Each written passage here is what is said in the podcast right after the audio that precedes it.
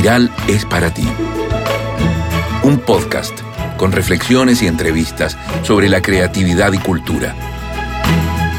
Lee, escribe y crea. Junto a Karen Kodner.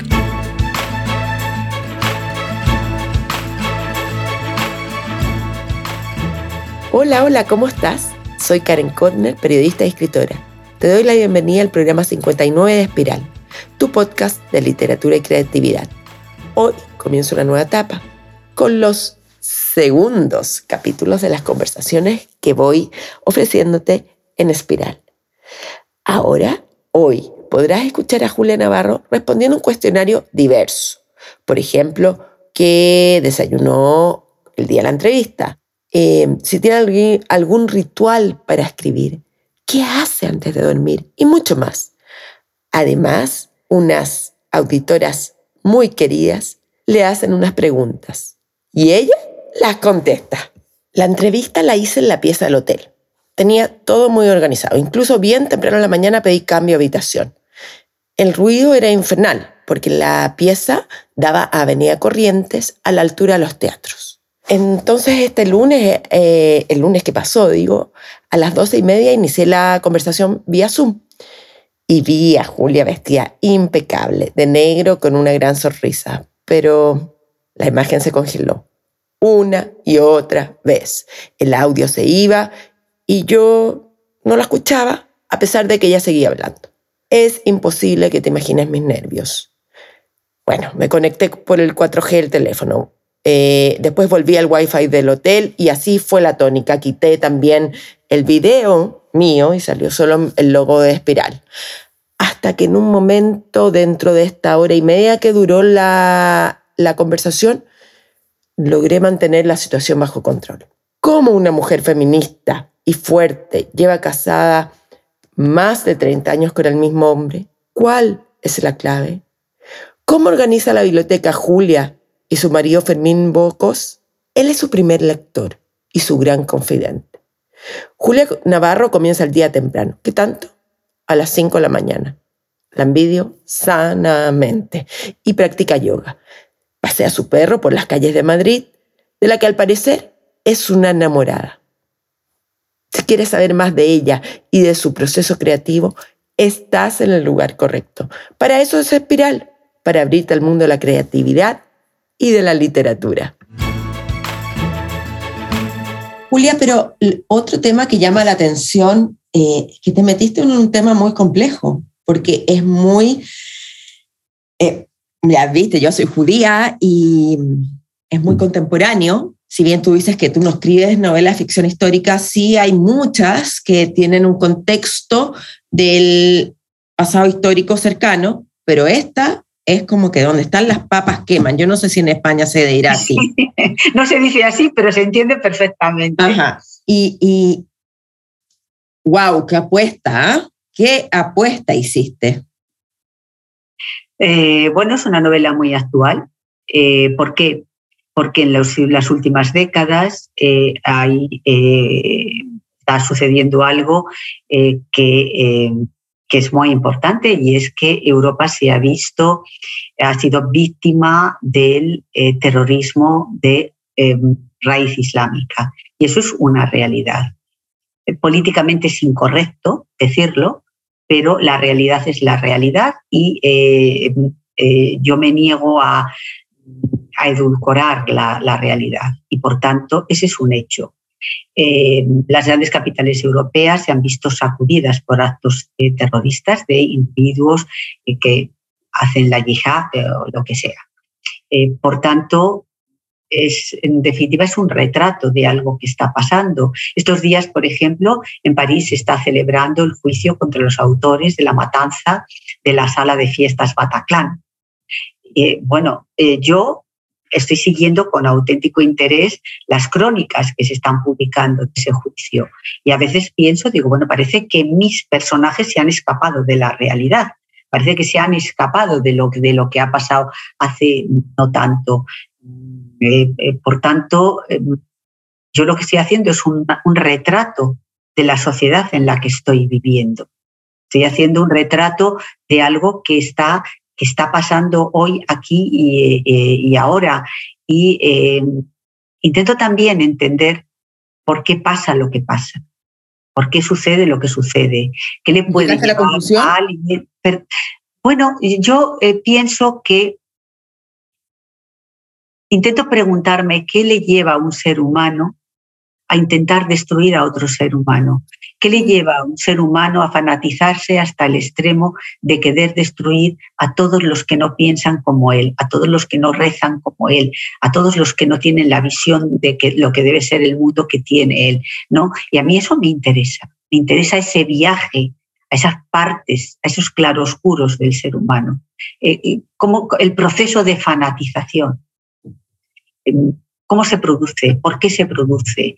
Em, yo en las últimas décadas como periodista he tenido el interés, cada vez que se ha producido un atentado, de leer lo que se, lo, que se contaba, ¿no? Eh, quiénes eran los que los habían cometido, cuáles eran, de dónde venían, si llevaban tiempo viviendo en Europa. Si, es decir, y, todo eso es lo que ha ido dejando como un sedimento en mí, que es lo que me ha ayudado a escribir, a escribir esta novela, ¿no?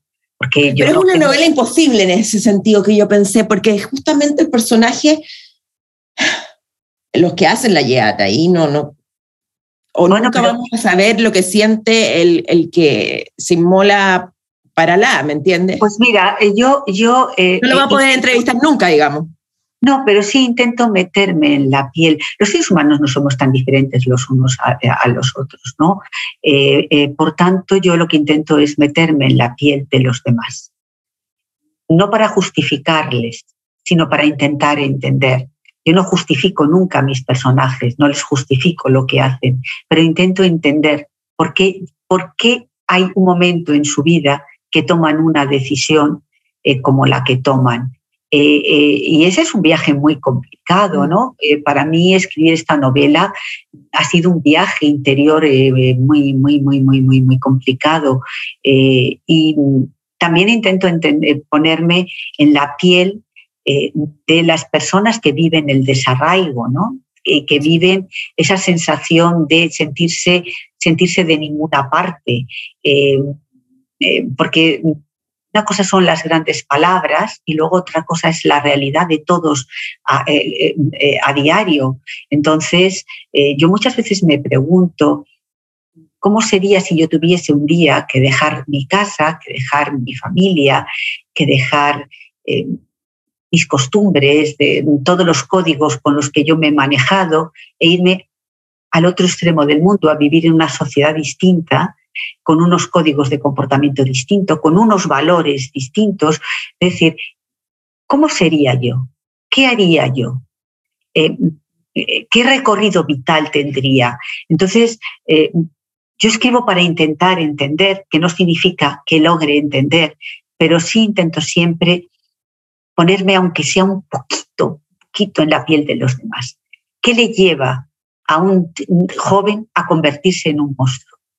¿Qué le lleva a un joven a convertirse en un terrorista? Según tu visión, que lo que le lleva es netamente una, un trauma, una carencia personal. son muchas cosas. Es la ira, es la ira, es el resentimiento, es el sentirse rechazado, es el vivir en un ambiente en el que hay unos códigos de conducta y unos códigos de educación y unos valores eh, que te llevan en una dirección. Son muchas cosas. No hay una única cosa que le hace que alguien se convierta en un monstruo. Son, son, salvo que uno sea un psicópata, ¿no? Es decir, porque si es un psicópata es, es, otra cosa. Pero son muchas cosas. En el, en el caso de mi personaje es la frustración, es la desesperación, es el sentirse mm, inferior porque los demás le hacen sentirse tú no eres de aquí, tú no eres como nosotros, eh, tú eres un ciudadano eh, de segunda. Eh, es decir, pues yo muchas veces, Karen, no sé si ustedes en, en Chile o en América Latina, pero aquí en las televisiones europeas sí se ve. De vez en cuando hay como explosiones de violencia en los barrios periféricos de París. Donde tienen eh, un volumen de migración muy grande. Y yo muchas veces he pensado, bueno, esos chicos que salen, que empiezan a romper contenedores, eh, a destrozarlo todo, que se enfrentan con violencia a la policía, ¿esto solo es un problema de orden público o hay algo más? Entonces, la respuesta fácil es decir, bueno, es un problema de orden público, ya está. Pero yo creo que hay algo más. Yo creo que detrás de esas explosiones lo que hay es una enorme frustración, es un enorme resentimiento, una enorme ira, es un grito desesperado de unos jóvenes que se sienten que son de ninguna parte, que, eh, que no terminan de ser de la sociedad en la que viven, pero que tampoco son ya de la sociedad de la que llegaron sus padres. Y eh, eso a veces eh, es muy complicado, es muy complicado de gestionar, de gestionarlo uno mismo. Mira, eh, y con eso, con, eso, con eso no justifico los comportamientos. No, no, no, le estamos dando a entender que es distinto, entender. Estoy intentando entender, porque yo no quiero simplificar al ser humano. El ser humano es muy complejo. Entonces, no hay respuestas simples a situaciones complejas. Hace poco en Chile, en el norte de Chile, hubo eh, un evento al contrario, un grupo de, de personas chilenas fueron a un campamento de inmigrantes, hicieron una fogata y empezaron a lanzar coches de bebés, libros, pelotas, todo lo, todo lo que tenían estos inmigrantes que habían llegado con lo opuesto a Chile, con una furia que tú decías, ¿en qué nos estamos convirtiendo? Porque claro, cuando tú estás en Santiago y miras esto, ves solamente que esta gente es mala, pero también le, el, el, hay una amenaza de por medio no verbal, hay muchas cosas que no lo, es mucho más complejo que... Estamos viendo solamente el final del acto, no estamos viendo la, la historia para atrás.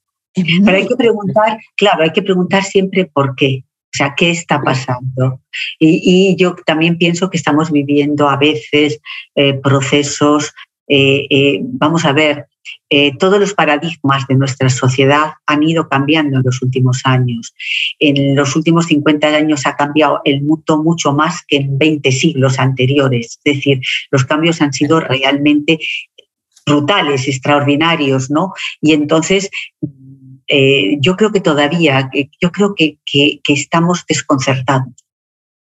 están haciendo una nueva sociedad, una, nueva manera de relacionarnos, eh, una, nueva manera de estar en el mundo y todavía no sabemos, eh, no sabemos lo que nos está pasando y no sabemos a dónde, a dónde nos encaminamos. Y lo que hay es eh, luego la crisis eh, económica del 2008, que ustedes afortunadamente en América Latina no la sufrieron tanto, en Europa la sufrimos muchísimo, y eso dejó, eso dejó a mucha gente empobrecida, eso acabó con esa clase media tan potente que había en Europa bueno, cada lugar, cada continente tiene sus, eh, sus propios, eh, sus propios eh, problemas.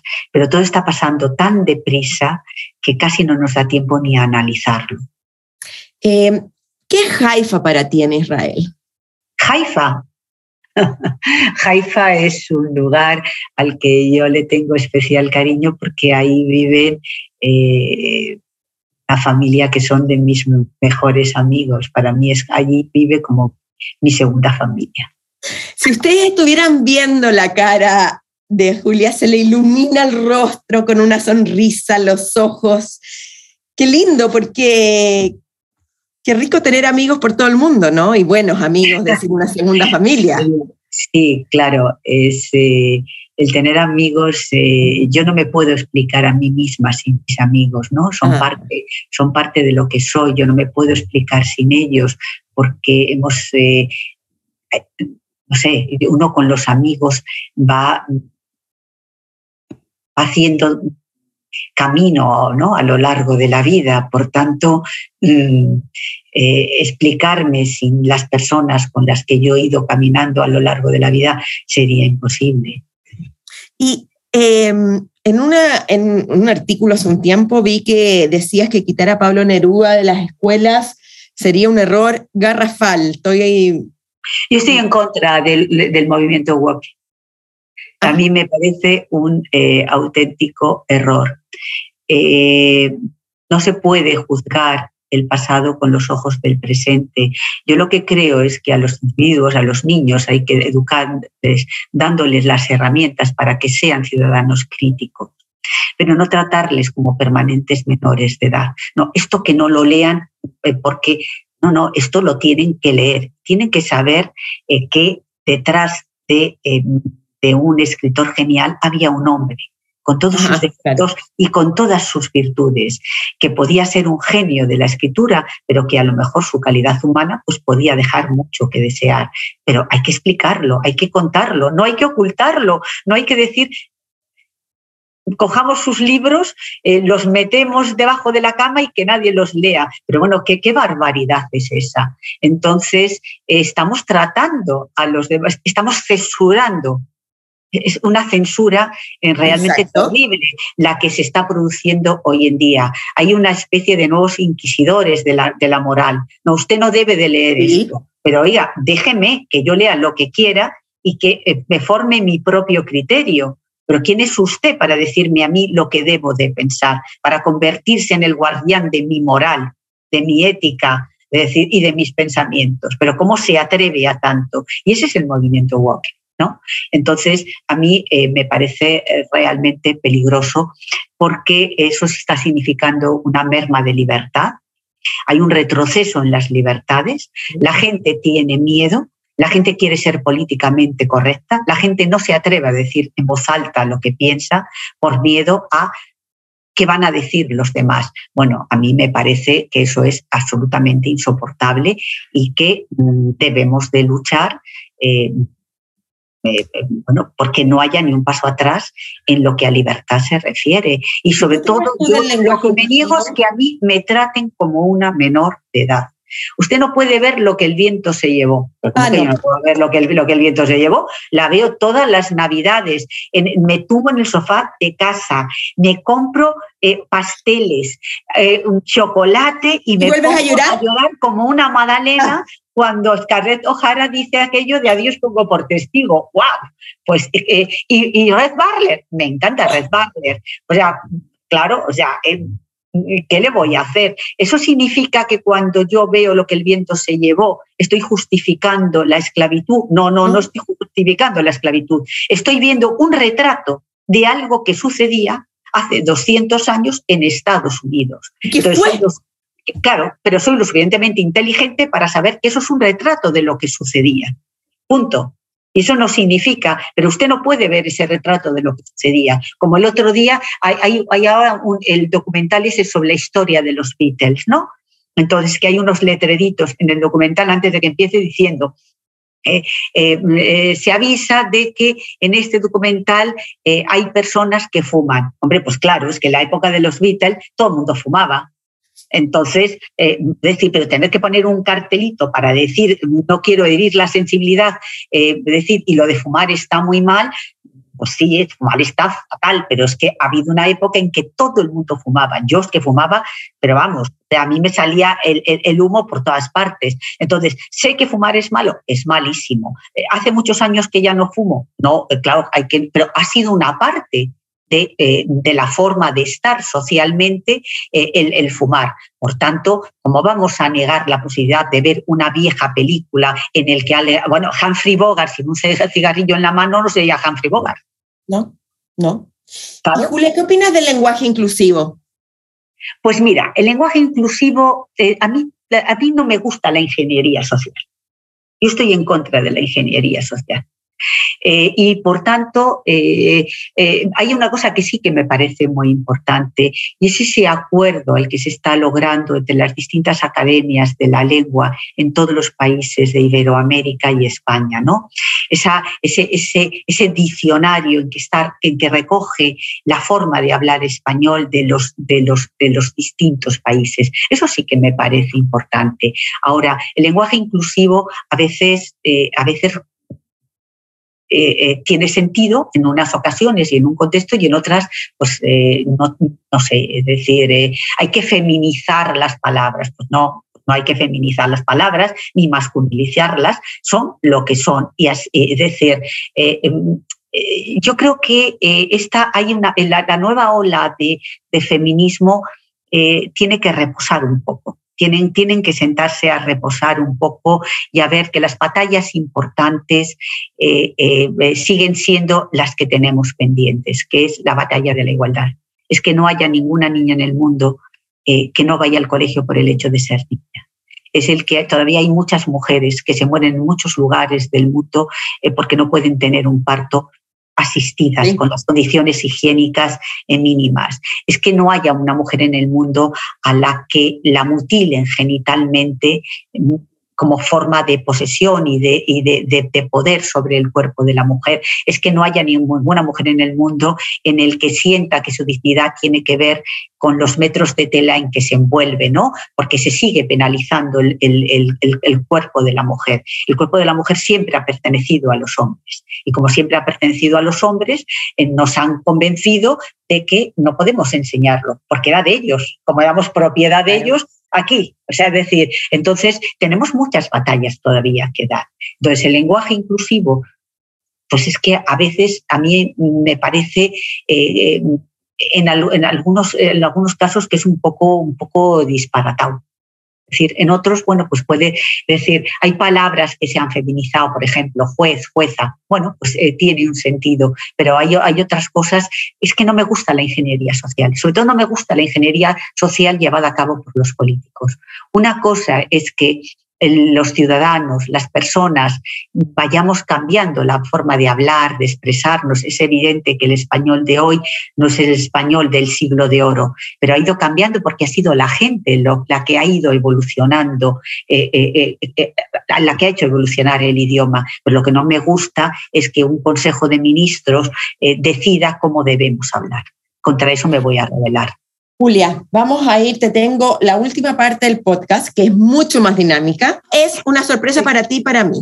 Hola, Julia. Somos chilenas y somos parte de tu fan club. Nos encantan tus libros y por lejos, al menos mi favorito es Dispara, yo ya estoy muerto. Mucha suerte y gracias por seguir eh, permitiéndonos disfrutar tu maravillosa lectura. Un abrazo gigante. ¡Chao!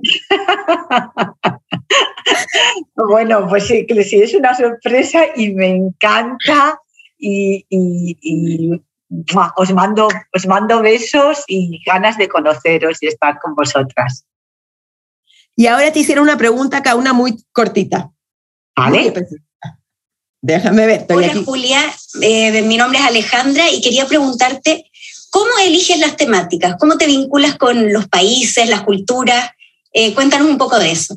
Mira, eh, Alejandra, eh, son las historias las que me encuentran a mí. Mm, están ahí, están ahí y de repente yo tropiezo con ellas y a partir de ahí decido contarlas. Pero yo no voy en busca de las historias, me las encuentro. Por eso que decía antes, yo necesito la vida y por eso yo estoy siempre muy atenta a lo que escucho, a lo que veo, a lo que vivo. Y, y de la vida siempre, siempre, siempre salen un montón de historias, de la vida de los otros, de, lo que sucede a tu alrededor. Hola Julia, soy Carola, también soy fan tuya. Eh, me interesa mucho la investigación y quería preguntarte cómo tú planificas la investigación en tus libros, porque de verdad admiro cómo tú basas tus historias en investigaciones tan eh, concretas y, y profundas. Sabes, Carola, Todas mis historias transcurren en el siglo XX.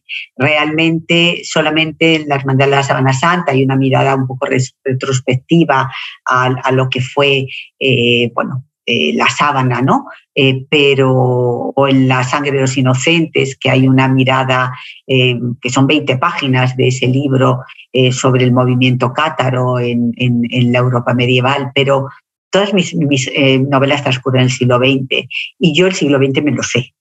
Me lo sé porque es mi siglo, por tanto, me lo sé. Y eh, no obstante, eh, siempre que busco un escenario para, para contar una historia, lógicamente eh, procuro, pues, procuro buscar documentación.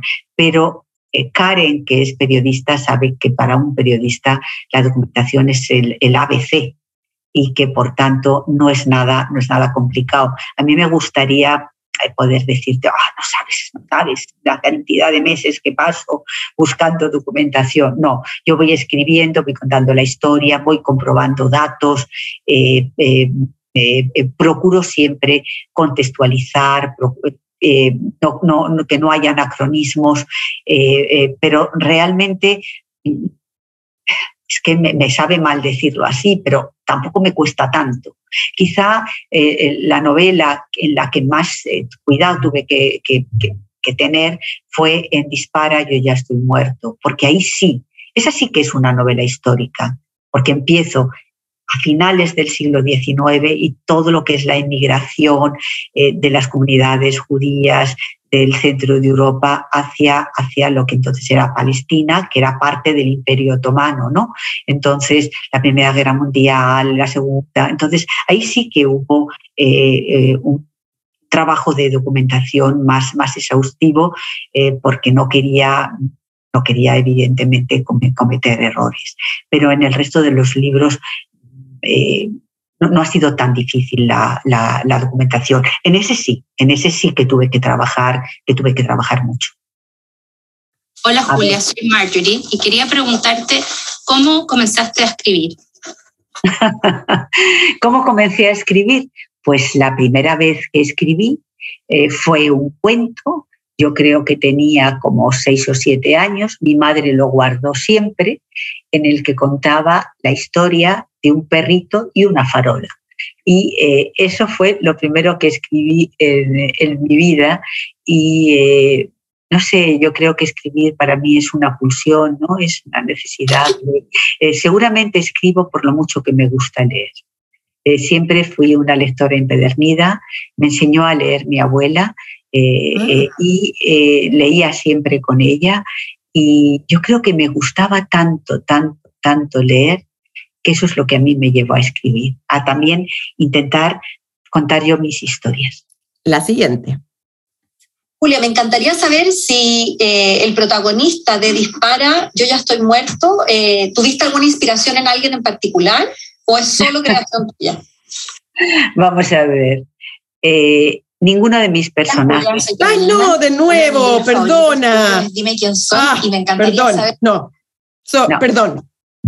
Vamos a ver, eh, en Dispara yo estoy muerto, como en todas mis novelas, los personajes no existen, no son reales. Pero qué duda cabe que todos son fruto de todo lo vivido, em, de las muchas conversaciones que he ido teniendo a lo largo de mi vida con distintas personas. En este caso, yo he por Oriente Medio.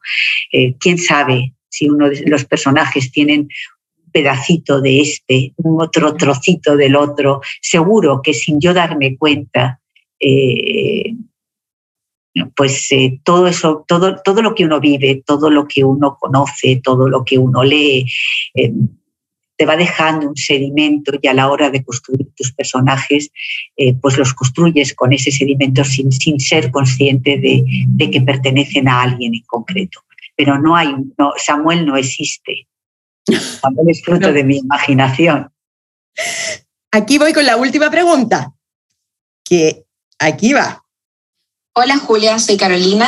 Uno de mis libros favoritos tuyos es Dime quién soy y me encantaría saber si tiene algún vínculo con tu vida familiar o algo, porque realmente lo encuentro extraordinario, cómo se narra toda esta, esta familia y toda esta historia tan relacionada con España.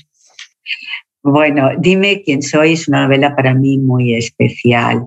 Eh, es fruto de mi imaginación, pero qué duda, la primera parte de la novela en que describe cómo era una familia madrileña de la burguesía en la época de cuando está a punto ya de caer la Segunda República y empezar la guerra civil, pues está basada un poco en las historias que yo escuchaba en casa, ¿no? en mi propia familia, en las cosas que me contaba mi abuela, eh, es decir, eh, quizá esa primera parte es un retrato, es un retrato de, cómo era mi familia, sin, que signifique que los personajes se correspondan eh, con, los de mi propia familia, pero, pero sí, sí, sí existe ese retrato. Eh, luego todo lo demás, Amelia no existe y nada de lo que cuento de, la historia de Amelia Garayoa es, es real, es fruto de la imaginación pero sí existe eso. Es decir, eh, cuando yo estoy describiendo cómo se vivía en Madrid, cómo era ese Madrid de, de, hazaña, el Madrid de la Segunda República, el Madrid en el que iba a comenzar la guerra civil. Yo estoy haciendo un retrato de lo que yo he escuchado en casa y estoy haciendo un retrato de cómo era, cómo era mi familia. Julia, la última parte es una parte lúdica y con preguntas muy concisas y respuestas muy concisas. Sí, porque me voy a hablar con México que me están esperando en un club de lectura. Pero esto es muy corto. Muy, muy corto y es un juego. Tu mayor miedo. ¿Cuál es tu mayor miedo? Morirme. ¿Cuál es tu idea de la felicidad? Ay, eh, estar eh, con mi familia, con mis amigos, sin que me duela nada. Lo que más ni el cuerpo, ni el, cuerpo, ni el alma. Lo que más me molesta de ti misma. De lo que más en mi exagerado eh, sentido de la autoexigencia. ¿Y en los demás? Con los demás soy benevolente. ¿A qué escritor vivo admiras? Javier Marías. Yo también. ¿Y que haya fallecido?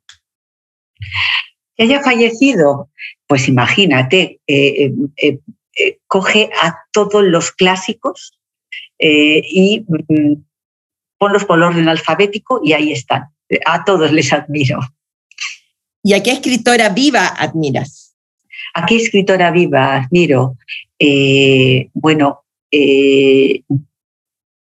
para mí ha sido siempre muy importante Doris Lessing. Eh, yo, eh, yo creo que empecé a ser feminista leyendo a Doris Lessing eh, de una forma racional, ¿no? porque a mí me educaron para ser feminista, porque yo tenía una madre que lo era, pero de alguna manera cuando yo intelectualizo lo que es el feminismo, lo hago, lo hago con Doris Lessing. Su cuaderno dorado a mí fue mi libro de cabecera durante muchos años. ¿Y que haya fallecido? Que haya fallecido eh, eh, Virginia Woolf. Y ahora es una pregunta que tenía anotada, pero necesito que la respondas. ¿Cuál era tu vínculo con Almudena Grandes?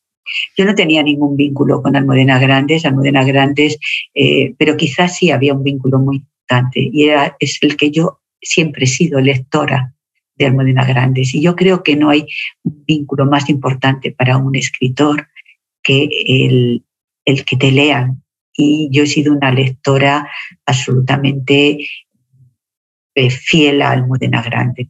Eh, yo con Almudena Grande he coincidido lugar, eh, de repente pues, nos saludábamos, pero, pero no éramos amigas. No, no, no, no, puedo presumir de haber sido amiga de Almudena porque no, no, eh, no es así, pero sí he sido una, una, lectora apasionada de toda la obra de Almudena Hoy en la mañana, ¿qué desayunaste? Eh, siempre desayuno lo mismo, siempre desayuno zumo de naranja y arándanos. Qué frugal. ¿Agenda de papel electrónica o ninguna? Agenda de papel siempre eh, y voy apuntando cosas en el móvil pero eh, la verdad que me, que, me, llevo bastante regular con la tecnología. Por eso las cosas importantes las apunto en la agenda de papel. ¿Cuál es tu mayor vicio? Viajar, leer, pero eso no es un vicio. Hace unos años te habría dicho que fumar, porque fumaba compulsivamente, pero bueno, lo superé con gran dolor de mi corazón, ¿eh? porque de vez en cuando pienso, ay, con lo que me gustaba a mí fumar. ¿Cuándo mientes? Procuro no mentir nunca, pero eh, eh, eh, lo que también procuro es no hacer daño a los demás, ¿no? a mí nunca me ha gustado eso de cuando alguien te dice, permítame que le diga la verdad, siempre que alguien te dice eso, te va a decir algo que no te va a gustar nada. Bueno, pues yo procuro no hacerlo, ¿no? Entonces, pues, si alguien te está enseñando algo y, a ti no te gusta, ¿para qué le vas a dar el disgusto de decirle, oiga, esto no me gusta o esto no merece la pena? O pues eh, yo procuro decir, pues qué interesante, o sea, no mentir, pero pues mira, es interesante, pues eh, está bien. Eh, pero no me gusta nunca ofender ni hacer daño a las personas. Ni, y a veces la extremada sinceridad hace daño. ¿Quién fue o ha sido la mayor influencia en tu vida? Mi madre y mi abuela. Ayer, ayer te sentiste feliz cuando Ayer me sentí eh, feliz eh, cuando eh, estaba por la noche con un libro en la mano y estaba pensando, qué bien estoy en estos momentos aquí, tranquila, en silencio, leyendo. ¿Y qué libro era? Pues estoy en estos momentos leyendo un libro de Manuel Vilas que se llama Los besos, el beso. Antes de escribir, ¿necesitas antes de escribir necesito eh, eh, eh, cerrar la puerta de la habitación propia y ver que todo está como yo quiero que esté. Miro a ver si está Argos, porque Argos entra y sale. Argos es mi perro, es un pastor alemán. Y a mí estar con Argos me encanta cuando estoy escribiendo. Es, es una compañía prácticamente imprescindible. Así que necesito que esté Argos cerca. ¿Cuál de todos tus libros es el que más te ha costado escribir? Todos, todos, todos han sido, todos son una parte de mí y todos me ha costado escribirlos. Eh, hay algunos en los que he podido eh, trabajar más, eh, pero todos, todos, todos me han, me han costado. Para mí ningún libro ha sido fácil. ¿Té, café o agua? Me encanta el té, me encanta el café y bebo continuamente agua. No quiero prescindir de ninguno de los tres. ¿Azúcar endulzante o nada? Nada. ¿Cerveza, blanco, tinto, champán o bebida? Realmente yo no bebo, soy bastante abstemia, pero eh, eh, bueno, una copa de champán en determinados momentos es fantástico, eh, un buen vino de la Ribera del Duero me encanta, los vinos chilenos son fantásticos. Te vamos a llevar, te vamos a llevar. Los, vinos blancos chilenos a mí me encantan, entonces, aunque yo habitualmente no bebo, hay un día en que estás con amigos, en que estás con amigas, en que estás en una cena y de repente tomar una copa de vino es muy agradable. Instagram, Facebook o Twitter. Ninguna, nada, ni Instagram, ni, no, no tengo, no tengo redes sociales. Eh, la, editorial tiene un Facebook en el que cuenta cosas eh, profesionales mías, pero eh, yo bastante tengo con la vida real como para tener una vida virtual el Pulitzer, Cervantes o el PEN? Pues yo, eh, para mí el premio más importante es que los lectores me sigan leyendo, que no me abandonen. ¿Has sentido odio?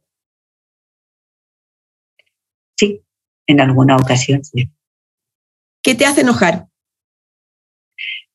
Eh, yo me enojo, ¿eh? Me enojo bastante. Que se lo pregunten a mi hijo.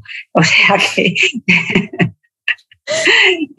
me enojo, por ejemplo, ahora estoy enojadísima con él porque en España es, invierno y él eh, eh, el abrigo lo tiene para llevarlo en la mano, con lo cual se ha agarrado un resfriado enorme y estoy enojadísima con él porque se ha agarrado el resfriado a conciencia. Eh, porque es, eh, bueno, pues eh, es caluroso y desde pequeño él siempre iba con el anorak en la mano al colegio, yo siempre lo decía, pero tú lo paseas, o sea, es que no se lo ponía nunca, pues ahora, ahora le pasa igual con, con los amigos, a mí con los abrigos, a mí que me enoja eh, me enoja la mentira, eh, me enoja la falta de compasión, eh, me enoja la gente que es soberbia y me enoja sobre todo la pérdida de libertad que en estos momentos está sufriendo todas las sociedades a fuerza de querer ser políticamente correctos.